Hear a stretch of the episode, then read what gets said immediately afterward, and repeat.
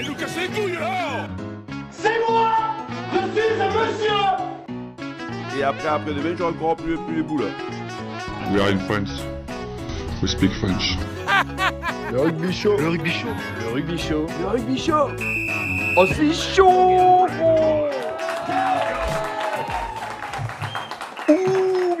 leur série numéro 2 de l'été 2023 du Rugby Show. Ce 14 juillet, ça n'était pas 39-45 comme tous les ans, mais bien 50-14. Et qu'est-ce qu'on est content de vous retrouver euh, aujourd'hui. On se sent jeune, on se sent en moins de 20 ans, on se sent euh, champion du monde. Champion du monde, messieurs, une nouvelle génération sur le toit du rugby mondial. Et quelle équipe, Oh là là. quel jeu, quelle envie. Je vous sens frissonner sur vos chaises à l'idée d'en parler.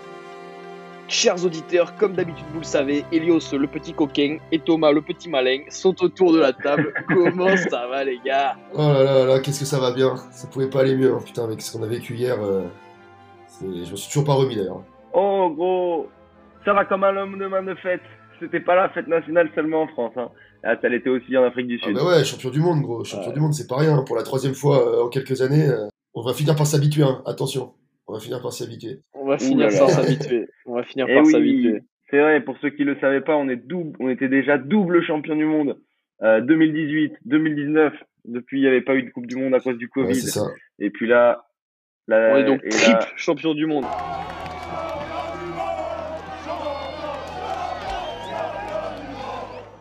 on est donc triple champion du monde. C'est incroyable. Jamais On a un 203, la France aime les proverbes. Un vivier, un vivier dans ce rugby français. Un vivier incroyable. On espère que les grands frères, les grands frères vont répliquer très bientôt. hein. Que ça leur serve d'exemple. hein. Est-ce que vous vous souvenez les gars qui étaient les capitaines dans nos dernières, euh, dans, pendant nos derniers titres mondiaux en U20 Euh... Ntamak, Non. Bah, il a gagné deux fois, je Non. crois. Et le dernier titre mondial, ouais, il est double champion du monde. euh, bah, le, dernier, Ntamak n'était pas le capitaine. dernier, il y avait Joseph, il y avait Woki. En 2019, c'était Coville. Capitaine En Covid. 2018, c'était Arthur Vincent. ouais. Arthur Vincent? Et Arthur Vincent, ouais. Eh ben, Ouais. une, bonne carrière, joueurs une qui- bonne carrière qui s'annonce pour nous le chi. Ouais. Ça va, euh, Vincent, il va aller à la Coupe du Monde. Bon, en tout cas, euh, les gars, on a vu, euh, on a vu un très gros, un très gros match hier, une très grosse finale euh, face aux Irlandais, Euh, une énorme intensité de toute façon des, des Bleus pendant toute la Coupe du Monde. Euh, est-ce que, euh, par, quoi est-ce que vous voulez commencer, les gars? Bah écoute, euh, on peut peut-être remettre un petit peu nos auditeurs dans le contexte en disant que bon bah voilà, hier c'était notre euh, hier c'était notre finale contre les Irlandais. C'était un petit peu, euh, on était un petit peu les deux favoris de la compétition, même s'il y a souvent les les Baby Blacks ou les ou les Baby Box qui sont très attendus et qui eux ont ont beaucoup de titres. Je crois que les Blacks ils ont six coupes du monde, les les Box ils ont ils ont souvent des jeunes générations qui sont sont redoutables. Mais on a eu l'occasion Ouais. de leur rouler dessus. Les Blacks on leur a roulé dessus en poule. Et, euh, et donc voilà, trois matchs de poule, ensuite euh, demi contre les Anglais, puis euh, puis euh, victoire finale contre contre l'Irlande. Donc voilà, c'est ici qu'on en est. On peut peut-être commencer par débriefer euh, débriefer cette finale avant de refaire un petit peu le le cours de la compétition, de parler des grands moments. Franchement, c'est indestructible. Je pense que on réalise pas encore là. C'est- C'est énorme, les champions du monde, putain. Champion du monde Yes Et sur cette finale, peut-être, euh, juste pour continuer à contextualiser Thomas, l'Irlande, on perd contre eux euh, dans le tournoi Destination euh, moins de 20 ans euh, en, en- en février. Ouais. Chez eux de deux points. Chez eux ça. de 2 points, 33 à 31. C'est quand même Ouais. dingue parce que ça rappelle un scénario euh, que voilà qu'on a vu ailleurs. Quoi. Ouais, on perd ça. un peu plus de En deux plus, on points. perd à la dernière On minute. perd un peu euh, plus de deux points. Mais quand même, ça veut dire que l'Irlande n'est Ouais. pas imbattable. Et ça fait du bien de le voir. J'allais dire victoire certes écrasante, mais comme tu disais Clément, l'Irlande euh, gros Ouais. gros client. Euh, ils ont ils ont gagné le, dernier Six Nations. Euh, sur les matchs de poule, ils ont aussi bon, ils ont été un petit peu moins impressionnants que les Français parce qu'ils ont commencé avec un match nul contre l'Angleterre qui a fini d'ailleurs euh, quatrième, qui a perdu la petite finale. Mais ensuite, ils ont mis quand même 30 à 10 à, à l'Australie. Ils ont battu facilement les Fidji et facilement l'Afrique du Sud. Donc c'était pas c'était quand même pas donné cette finale. Ah ouais, c'était loin d'être donné. C'était, on, on- on partait confiant parce qu'on a une équipe et un collectif, mais on n'était pas euh, sûr à 100% de gagner ce match. Ah bah de toute façon, t'es jamais Ouais. sûr à 100% pendant une finale de Coupe du Monde. Hein. 50 à 14. C'est vrai.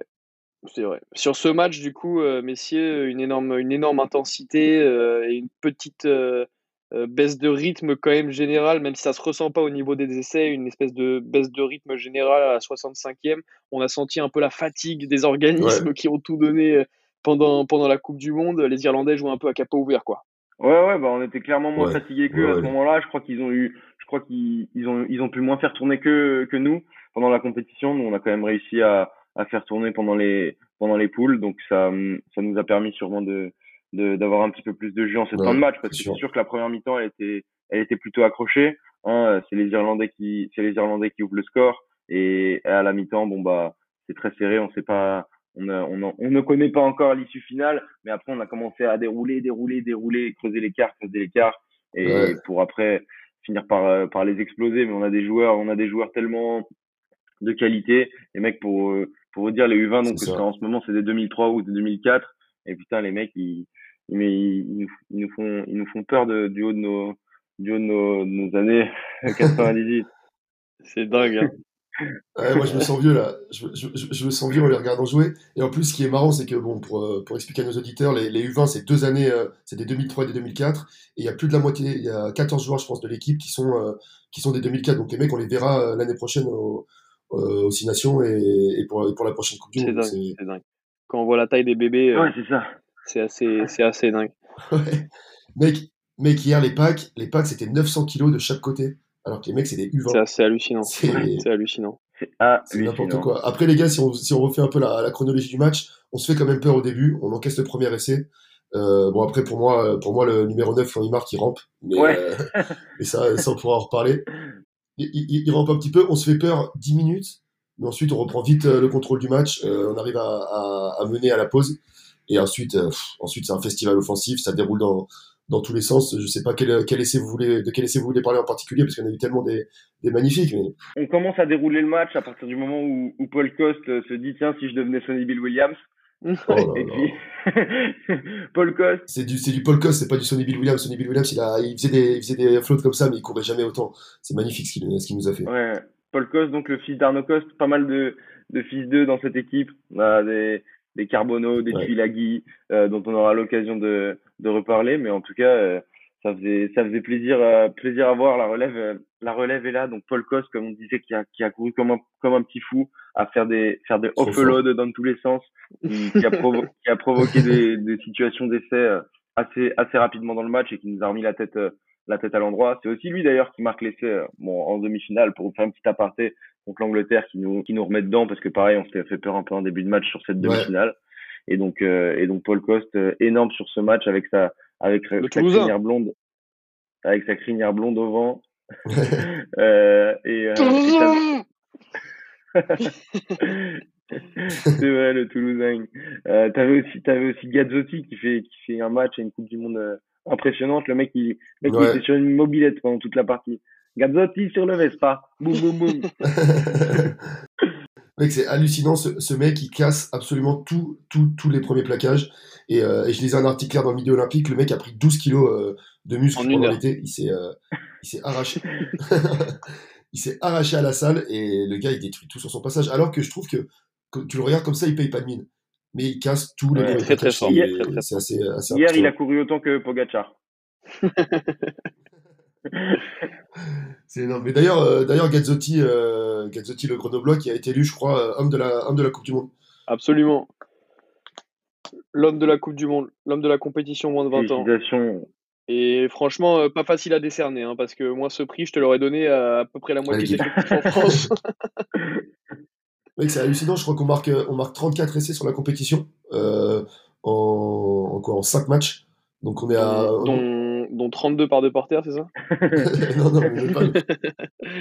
Oh, meilleur marqueur de Porter. 5 essais, meilleur Ouais. marqueur. Ouais. Me- meilleur marqueur. Mais la stat qui est marrante, c'est qu'il y a, je crois, 20, 20 ou 21 Français qui ont marqué des essais pendant, pendant cette Coupe du Monde. Donc, euh, donc tu vois que c'est pas juste 2-3 mecs, 2-3 ailiers qui marquent 10 essais par euh, compétition. C'est tout le monde qui prend part, euh, Ouais, c'est ça. On a ça. vu hier les piliers marqués. euh, Ouais, bah on parlait de Gazzotti, on a la troisième ligne en général. hein. Hier, ils ont marqué tous les deux, euh, euh, Oscar Gégou et, et Lénine Mouchi. La troisième ligne, elle était impressionnante. Les mecs, ils étaient partout. Ils devaient, ils devaient les dégoûter en face. C'est un truc de fou. Les gars, ils étaient vraiment partout. Au charbon, ils, là, ils étaient là, ils découpaient, ils, pro- ils portaient. Ils... Les mecs traversent le terrain avec une vitesse en plus. Ouais. À la 82e, à la Ouais. 80e en plus. capable de te faire des percées, les mecs, fait 82 et les Ouais. gars, juste non, ils ils referment le capot, ils y retournent. Ouais. Et au, et au soutien, tu avais le, le futur Antoine Dupont, euh, Baptiste Chauveau, le jeune Oh, prodige euh, ouais. numéro 9 euh, Clermontois. Lui, il a des, Ouais, il, fait des- il prend des, il prend des intervalles. Tu te demandes, euh, tu te demandes où il les trouve. Parfois, peut-être Bah, qu'il en cherche un ouais. petit peu trop, mais il finit, il finit par en trouver. Le gars, il a des, a- pas il a des appuis électriques. Ouais. Il y a des Et appuis Baptiste Jonot, euh, dans n'importe quel autre pays du monde qui est pas la France, il est, il est déjà, euh, il est déjà évidemment le demi-mêlée de la sélection. C'est hallucinant. Non, mais c'est il, sûr. il est fort dans les rucks en plus. Il est, il, il est assez complet. hein. Mais Ouais. même en défense, mec, hier il a 6 ou 7 plaquages, je crois, pour, euh, pour un 9, c'est énorme. Et ouais, Ouais. euh, comme tu dis, mais il fait, il fait un petit peu penser à Dupont. hein. Et, euh, Ah, et comme on disait, il fait énormément penser à Dupont. Il fait énormément penser Ouais. à Dupont, je trouve. petit, trapu, qui, prend- plaquages qui prend hier. absolument tous les intervalles. Combien, pardon? Il casse 5 plaquages. Ah, il casse 5 plaquages, impressionnant. Mais ouais, mais Ouais. c'est c'est ce qu'on disait hier. Hein, euh, comment il s'appelle euh, euh, Serein et Serein et Lucu, je pense qu'ils peuvent vite aller se rhabiller. Ils vont pas, ils Ah vont ouais. pas, ils vont pas durer longtemps. Une quoi. animation en plus, je trouve qu'il est d'une vivacité assez dingue. Ouais, ouais, bah après, il lui faudra peut-être un petit peu d'expérience pour euh, gérer les fins de match du, du plus haut niveau. Mais là, déjà, ça fait, ça fait longtemps qu'il est en pro. Ça fait déjà deux saisons qu'il joue avec, euh, Ouais, joue en pro. Donc, euh, donc le mec, il, il commence déjà à emmagasiner de l'expérience avec, avec son jeune âge. Donc, à la SM, d'ailleurs, il C'est a ça. prolongé jusqu'en Son, son- jusqu'en 2025 ou son 2026. seul défaut d'ailleurs, ça doit être ouais la c'est SM, ça, non c'est ça. Si, si, c'est ça. c'est lui qui va porter la SM à, à bout de bras. Puis après, euh, si on, si, on- si on peut terminer l'analyse de ce match par, euh, par l'arbitrage, parce qu'on aime toujours avoir un petit mot sur l'arbitrage. Je sais pas si vous avez compris l'arbitrage en mêlée, mais moi j'avais l'impression, à chaque fois on avançait, à chaque fois on se faisait pénaliser. Ouais, mais c'était pareil contre, contre l'Angleterre, euh, à mon sens. C'est pas très clair euh, Ouais. l'arbitrage en mêlée en moins de Après, euh, vous ouais. savez bien, le rugby show a souvent du mal à comprendre l'arbitrage, surtout quand on siffle contre la France.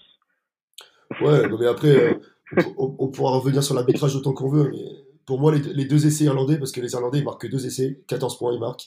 Et pour moi, les deux ils sont un peu limites. Tu vois, le deuxième, c'est pareil. on- Ah, J'ai l'impression qu'il est en avant et que, et que le Français tape le ballon. Bon, Ouais, on va Ouais, pas- bon, ça va, on va pas parler des essais irlandais. hein. c'est ça, on va pas.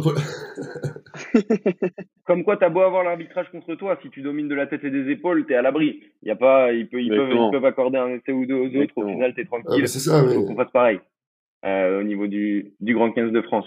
Les mecs, les, les joueurs, ils font des en avant, ils ratent des plaquages. Ben, les arbitres, c'est pareil. Ça leur arrive de faire des erreurs.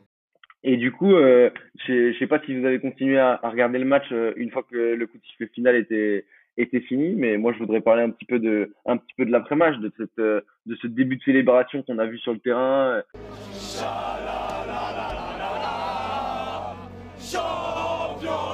On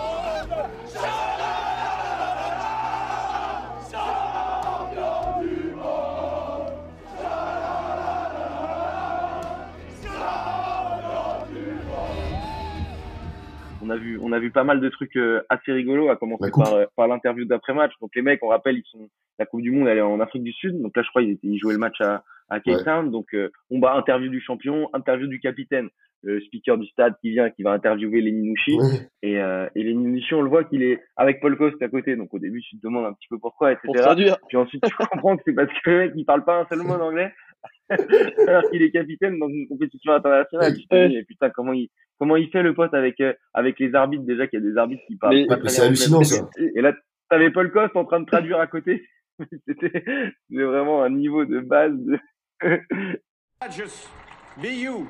Be, be proud of you because you can be do what we want to do.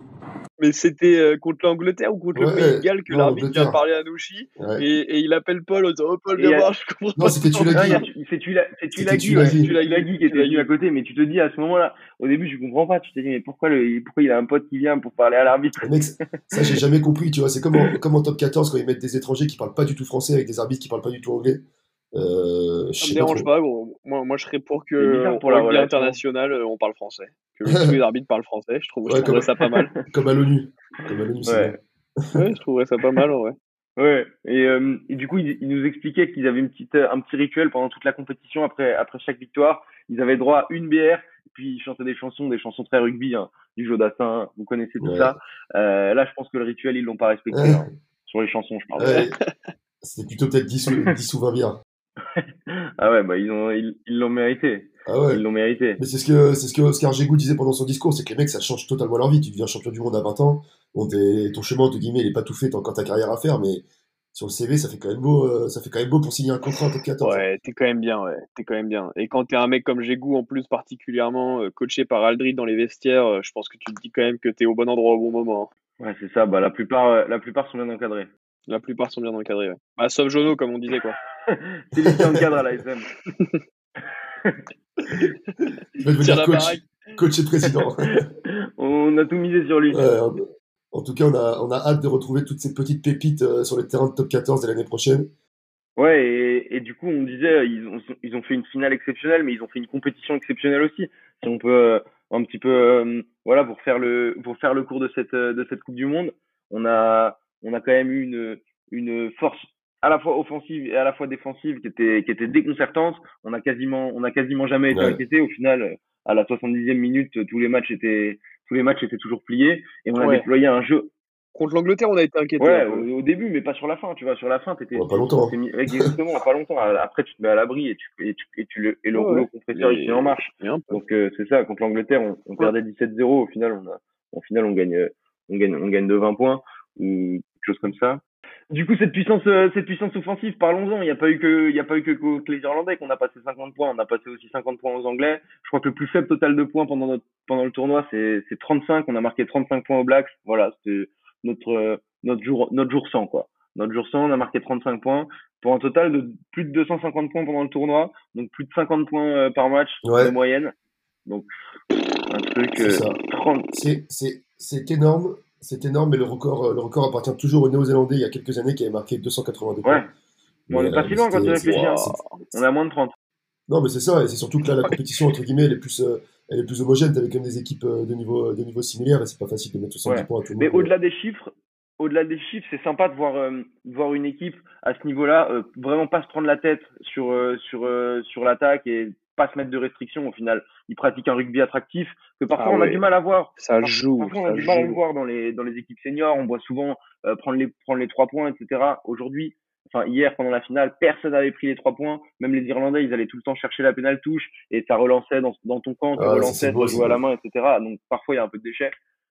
Mais au final, ça fait vraiment plaisir à voir. C'est un rugby, tu te dis, putain, euh, moi, à chaque fois, j'ai pris beaucoup de plaisir pendant ces matchs de la Coupe du Monde, quoi. Bah ouais, c'est super ouvert, tu vois, les mecs, ils sont, euh, ils sont hyper insouciants, ils ont envie de jouer tous les ballons, euh, ça relance, ça relance de partout, et, et c'est le, c'est le rugby qu'on aime. hein. Ouais, c'est ça. On a, on a parlé de cette troisième ligne hyper mobile, hyper, euh, hyper, euh, voilà, qui jouait, qui jouait beaucoup à la main, qui avait beaucoup de gaz, euh, à l'image du numéro 8, Gazzotti. Mais il y avait aussi euh, cette charnière qui dictait un peu le, le jeu offensif. On a parlé de Jono. Il y avait Hugo Royce Ouais. aussi qui ont, qui ont mené d'une. Qui a loupé qu'une pénalité. Jaune, euh, Ah, je crois qu'il en Hugo a Royce. loupé plus d'une pendant le, pendant la finale, mais il avait, il avait un taux de réussite énorme juste avant. De, ouais, il a 6 sur 8 sur la finale, et je pense euh, pas loin de 95% de réussite sur, euh, sur tout le tournoi, donc c'est assez, assez déconcertant. Ouais. Les mecs, c'est, c'est, c'est des entrepreneurs. C'est Monsieur Initiative, Jono et, Jono et Royce. Ouais, franchement, c'est une, c'est, c'est une charnière assez impressionnante. hein. En animation, euh, en animation, c'est, c'est chouette. hein. Et donc Hugo, Royce, il a commencé en pro cette, cette année à La Rochelle. Il a fait sa, il a, il a connu sa première titularisation en pro cette année. Bon, j'avais pas décelé son potentiel euh, pendant son. Ouais, son et on s'en excuse d'ailleurs. Son excuse, on, on l'avait pas vu venir celle-là. Ouais, désolé. Désolé Hugo. Désolé, je t'avais pas repéré. Mais là, euh, Antoine Astoy, je pense qu'il va jouer un petit peu moins. Et d'ailleurs, euh, Antoine Astoy qui sera très certainement à la Coupe du Monde. Donc, euh, Russ qui pourra, euh, qui pourra commencer à faire ses gammes, euh, je pense, au début de l'année, pendant qu'il y aura la Coupe du Monde et les doublons. Éventuellement, ouais. On s'est dit, euh, on s'est dit charnière, on s'est dit troisième ligne. On peut aussi faire un petit mot peut-être sur le phénomène euh, de cette Coupe du Monde euh, qu'on a, qu'on était content d'avoir dans nos rangs. J'ai nommé le, le méga soldat Tulagi. Ouais, Tulagi qui nous a fait énormément de bien contre les Blacks. Tulagi au début de la Coupe du Monde, c'est marrant, il était pas là pour le premier match parce qu'il a eu un problème de visa, donc il est arrivé après, il est arrivé après tout le monde. Et il a- Surprise, il a été titularisé direct dès le deuxième match contre les Blacks et il leur a planté un doublé et il a fait parler tout le monde. Donc euh, ce Pozzolo Tulagi, c'est le fils de Henri Tulagi qui a déjà fait des ravages en top 14 et en, et en première chip. C'est, de la même famille que la famille euh, royale du rugby Tulagi que vous connaissez. Euh, il est, son oncle, c'est du coup le numéro 12 du 15 de la Rose, Manu Tulagi. Vous le connaissez euh, sûrement bien. Il nous a, il nous a terrorisé à plus d'une, euh, à plus d'une reprise. Cette fois, il est pour nous, le Tulagi. Le premier, il était samoan, le deuxième, il est anglais. Celui-là, il est pour nous, ouais. Putain, eh, eh, beau bestiau, le mec, il a été, il a été bien nourri. Hein. Putain, 145 kilos, je crois. Ouais, juste une petite erreur, euh, il fait une petite erreur hier avec un, avec un passage à vide euh, sans ballon qui empêche un, Ouais. un essai de Gégou, non C'est pas ça? Ouais, c'est ça, mais selon la combine, elle était pour, elle était pour lui en vrai. C'est le mec qui lui lève pas. Et malheureusement, Ouais, ouais, il arrive, ouais, il non, arrive avec de l'élan et le mec, quand tu fais 180, 140 kilos, bah, t'emportes tout sur ton passage. Quoi. Pour t'arrêter, t'as besoin de 10 mètres. quoi. il te faut une zone d'arrêt. Il fait, il fait 150 kilos d'ailleurs. Il fait 150 kilos, le, le, le, le Boog, il a 19 ans. C'est hallucinant. Oh, le, oh, pour nourrir le bestiau quand il avait 10 Il a ans. pris je 9 peux te kilos dire. par an.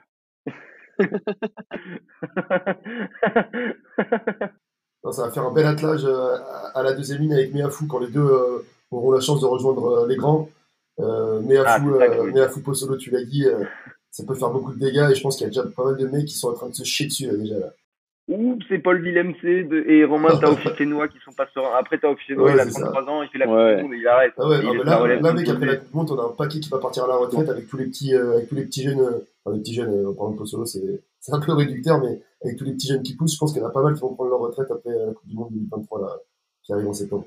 Non, et d'ailleurs, euh, Pozzolo, tu l'as dit qu'on avait euh, la chance euh, de voir euh, pendant quelques matchs euh, à Aimé Giral, euh, lui qui a commencé à faire quelques matchs en professionnel en, en top 14. Et, euh, et d'ailleurs, l'équipe de France qui, euh, qui est l'équipe qui a le joueur qui a le plus de minutes disputées euh, en professionnel. Je crois qu'on est à, on était à 5 fois plus que les Anglais. Je crois qu'on était à 2 ou 3 fois plus que, que les Irlandais. On a du euh, De Porter qui est à 500 minutes. on a du Ferté, pareil, qui a plus de 1000 minutes, je crois, si, si je ne me trompe pas, Thomas. On a Jono aussi qui a plus de, plus de, plus de 1000 minutes en pro. Et, euh, et du coup, moi, je voulais profiter de ça pour, pour vous lancer. Elia, est-ce que vous pensez que ça, ça a joué sur les matchs? On a vu qu'on a gagné pas mal de, de, de matchs sur la fin, sur les deuxième mi-temps. Est-ce que cette expérience, justement, euh, en professionnel de nos jeunes euh, bleuets a pu, euh, a pu faire pencher la balance? Bah, c'est même ça, probablement. T'as bien vu que pendant, pendant les matchs, les gars, ils- les gars, ça fait un an qu'ils qu'ils se font taper dessus par des, par des gros bougs en top 14. Et là, tout d'un coup, ils arrivent avec, avec des petits puceaux en U20. Ils se disent, ah, mais tiens, c'est c'est facile le rugby, en fait. Les, les gars, ils, ils, sont des, ils sont déjà tous habitués. Ils, Ah, ont bah, des- ont- ils sont tous quasiment dans un, dans un club de top 14 ou de Pro D2. À partir de ce moment-là, les, Ouais. les gars, ils connaissent, euh, ils connaissent Ça déjà le haut niveau. C'est pas, c'est plus la même chose. C'est plus la même chose. Et donc, euh, on, la, la, la formation française est mise à Ouais. l'honneur. Il maîtrise un match euh, jusqu'au bout. ça. Et je crois que hier, le, Lino Julien, le, le pilier, euh, le pilier gauche, je crois que c'est le seul, justement, qui avait, euh, qui avait pas d'expérience euh, avec les professionnels, que ce soit en Pro D2 ou, euh, ou, euh, ou en top 14. Et oui, messieurs, puisqu'on parle du total de minutes jouées en professionnel, j'ai une petite question pour vous. C'est l'heure de la question à 5 Ah. Jingle TF1 et la Française des Jeux sont heureux de vous accueillir une nouvelle fois pour les sous-sous dans la popoche. Il est l'or, l'or de se réveiller. C'est la mer Noire Et oui, tu le disais, Elios, on est l'équipe avec le plus de minutes jouées en professionnel dans cette Coupe du Monde du vin. Donc, euh, on est énormément supérieur à nos, à nos concurrents directs que ce que peut, qu'ont pu être l'Angleterre ou l'Irlande. Moi, je voulais vous demander, parmi nos joueurs, parmi no- notre effectif, c'est qui le top 3 des joueurs qui ont le plus joué en professionnel depuis le début de leur carrière? Euh, alors, le top 3, euh, moi, je vais devoir commencer, je pense. Euh, J'ai goût. Gégou. Gégou qui a joué 12 minutes 34 cette saison. non, non, j'ai Attends, en vrai, on, refaisons cette que phrase s'il parce écoute- que, euh, parce que il va écouter l'épisode. Ouais, ouais. Il va écouter l'épisode en vrai. Et, euh, et après, on va essayer de l'avoir. Donc, ça serait con. Gégou excellent, mais malheureusement, euh, il est bloqué par la concurrence d'Aldrit et de, et de Tanga à La Rochelle, donc il n'a pas beaucoup joué.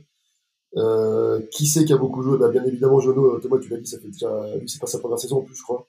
C'est sa deuxième saison euh, où il joue avec, euh, avec l'ASM. Et lui, pour le coup, il est pas. Et ouais, comme tu dis, Jono, le numéro 9 de l'ASM, il a déjà 19 matchs en professionnel, donc euh, plus de Dans 1000 les minutes. pieds. Plus de 1000 minutes pour euh, Baptiste Jono. Et c'est le top 2. Ouais. Il y a un Top joueur en équipe Et- de France qui a plus de minutes j'allais dire, euh, concernant Jono, il a pas beaucoup de concurrence, tu vois, contrairement à. Contrairement à, comment il s'appelle, à, à Gégou avec Aldrit. Ah bah oui, il porte la barre. Jono, il a que Bézi ou je sais pas qui en, est en concurrence, c'est quand même pas le même délire. Ah bah ouais. c'est plus facile de faire son trou quand t'as Bézi, quoi. Mais euh, non, mais, euh, on lui enlève rien à sa, à sa performance. Euh, le premier, le premier qui ça peut être, bah, c'est forcément un mec qui vient d'un petit club et qui a beaucoup joué. Euh, j'ai Un tout, tout petit club. d'un tout, tout petit club qui va bientôt remonter en top 14. Euh, bah, j'ai envie de nommer mon, j'ai envie de nommer mon chouchou Mathis Ferté, euh, le relanceur de l'extrême, euh, le, le casseur de cheville. C'est bien ça, monsieur Mathis Ferté. Putain, on l'a vu, on l'a vu pas faire des numéros d'équilibrisme. Mathis Ferté, c'est le numéro 15 de Brive. Et cette année, je peux te dire que Brive, ils ont pas eu grand chose à se mettre sous la dent. Donc c'est pareil, hein, Ferté comme Jono, il a eu, il a eu l'occasion de s'exprimer. Et lui, il est à plus de 30 matchs déjà. Waouh. 1247 minutes. Et il a quel âge là? Bah, euh, Moins de 20, moins de 20. Ouais, moins de 20 ans ou 19 ans? Moins de 20 ans 20. ou 19 ans? Moins de 20. Non, C'est important les gars, soyez précis les gars. Il a eu 20. Ah ok. Ah ok. Allez, on, compl- on complète le podium. Le troisième? Donc on a qui? On a Ferté, Jono, Pagégou et. non, le troisième, euh, Le porter. non? Non. Non. Eh, t'as que deux porteurs à la bouche, toi, depuis la dernière fois. Non, t'as Drouet qui a fait toute la saison avec son Provence. Je sais pas si tu, je sais pas si tu comptes la Pro D2, mais je pense que Drouet, il a joué pas mal. Non, c'est pas le troisième Drouet. Le troisième, c'est euh, l'ogre de la deuxième ligne. De la deuxième ligne, Solo Tulagi. Ah ouais? 628 minutes en professionnel, sous les couleurs de l'USAP, du coup. C'est pas tous les, c'est pas les matchs que j'ai le plus regardé cette année.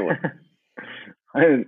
Ouais, ouais, on avait repéré. c'est ça, c'est ça. Donc, euh, déjà énormément d'expérience. Il y a là, comme disait, comme tu disais Elios tout à l'heure, pas mal de joueurs qui sont encore de 2004, donc ils vont encore pouvoir faire les U20 euh, l'année prochaine éventuellement. À moins qu'ils soient retenus avec le, avec le Grand 15 de France. On a vu, on rappelle, Emilien Gaëton, euh, Louis Bielbarret, qui les deux étaient éligibles pour jouer avec les U20, mais je pense que Fabien Galtier a appelé Sébastien Calvet, donc l'entraîneur, et qui lui a dit, écoute, frérot, les prends pas, ils sont pour moi, ceux-là, même s'ils sont, même s'ils ont moins de 20 ans, je les veux. Pas touche, pas touche, Minouche. On espère qu'ils vont pas se retrouver sur le carreau euh, et, et hors de la liste des 33. La liste des 33 d'ailleurs, dont on vous parlera la semaine prochaine, mesdames, messieurs, on vous donne rendez-vous. On vous donne rendez-vous pour l'épisode 3, hors série numéro 3 du Show. Et oui, et oui, et ça sera pour euh, commencer à préparer notre euh, notre Coupe du Monde, la liste des 33, qui va être euh, qui va être annoncée fin août. Et je sais quoi, Absolument. le 21 août ou quelque chose comme ça. Avant ça, on aura quelques matchs de préparation, double confrontation contre l'Écosse, match contre les Fidji, match contre l'Australie. Donc, euh, donc voilà, on aura pas mal de choses à se dire pendant ce, pendant ce prochain épisode du, du Rugby Show. Mais en tout cas, on espère que cette, euh, cette Coupe du Monde du 20 va donner des idées aux grands du 15 de France. Parce que franchement, ils étaient impressionnants de par leur euh, puissance offensive, leur férocité défensive. C'était vraiment euh, plaisant à jouer. Et leur envie de jeu, leur envie de jeu et la force du collectif. Les mecs se connaissent, en vrai, c'est un groupe et ça fait plaisir à voir. C'est ça, c'est ça le rugby. C'est des copains. C'est des C'est copains. des bons copains. En tout cas, c'était euh, c'était un bon amuse-bouche, une belle entrée en matière, et, et on a hâte de passer à la seconde Coupe du Monde, euh, celle qu'on attend depuis euh, Depuis toujours. toujours. Quoi. On sait que vous aussi, vous avez hâte de passer à la Coupe du Monde et on vous, on vous, met, on vous met en bouche dès la semaine prochaine avec nos pronostics pour la liste des 33. On vous donne rendez-vous en attendant. On espère que vous avez aimé ce deuxième épisode de la tournée d'été du Rugby Show sur cette Coupe du Monde du vin. Découvert des choses que vous connaissez pas. Et surtout, Et surtout, tout- n'oubliez jamais, le Rugby Show, c'est chaud. Chaud. Coup de soleil là du Show, on est partout. Ah, qu'est-ce que c'est chaud regardez Elios, il est dans une baignoire de glaçons tellement il fait chaud. Là, je suis encore bourré, moi. Je suis encore bourré. Allez, ouais, normal, c'est le lendemain de fête. Ça, je ne coupe pas au montage. C'est chaud, gros